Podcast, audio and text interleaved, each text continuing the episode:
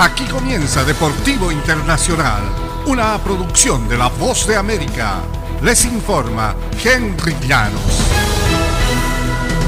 Seguimos en el Mundial de Fútbol Qatar 2022 y Alemania rescató con mucha angustia un empate uno por uno frente a España el domingo en la Copa Mundial, pero únicamente la victoria en la última jornada y la colaboración de los ibéricos alcanzaría para que los cuatro veces campeones del mundo no se despidan en la primera ronda en ediciones consecutivas.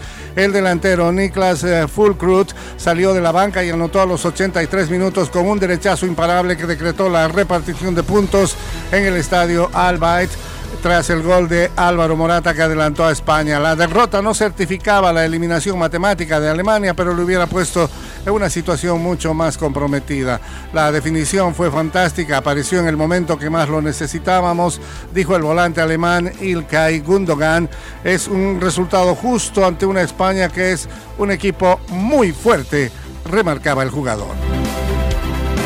En otras acciones, una arenga que pretendía inspirar a Canadá terminó motivando a Croacia. El técnico de Canadá, John Herman, quiso animar a su equipo tras la derrota ante Bélgica en su primer partido en una Copa Mundial en 36 años y lo hizo empleando una palabrota que a los croatas no les hizo ninguna gracia.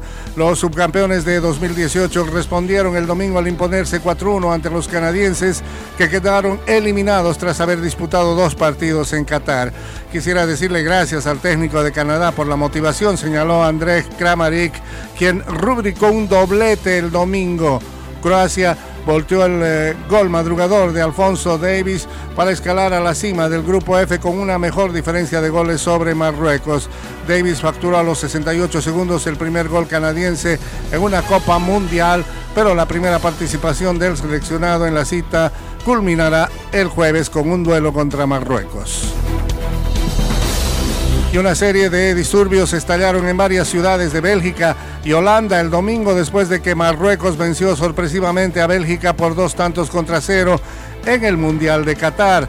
La policía detuvo a poco más de 10 personas, utilizó chorros de agua y gases lacrimógenos, además de acordonar partes del centro de Bruselas ante los hechos de violencia.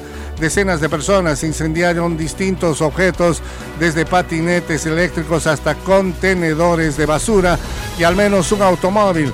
Otros arrojaron piedras contra vehículos, algunos de los cuales fueron volcados por las turbas.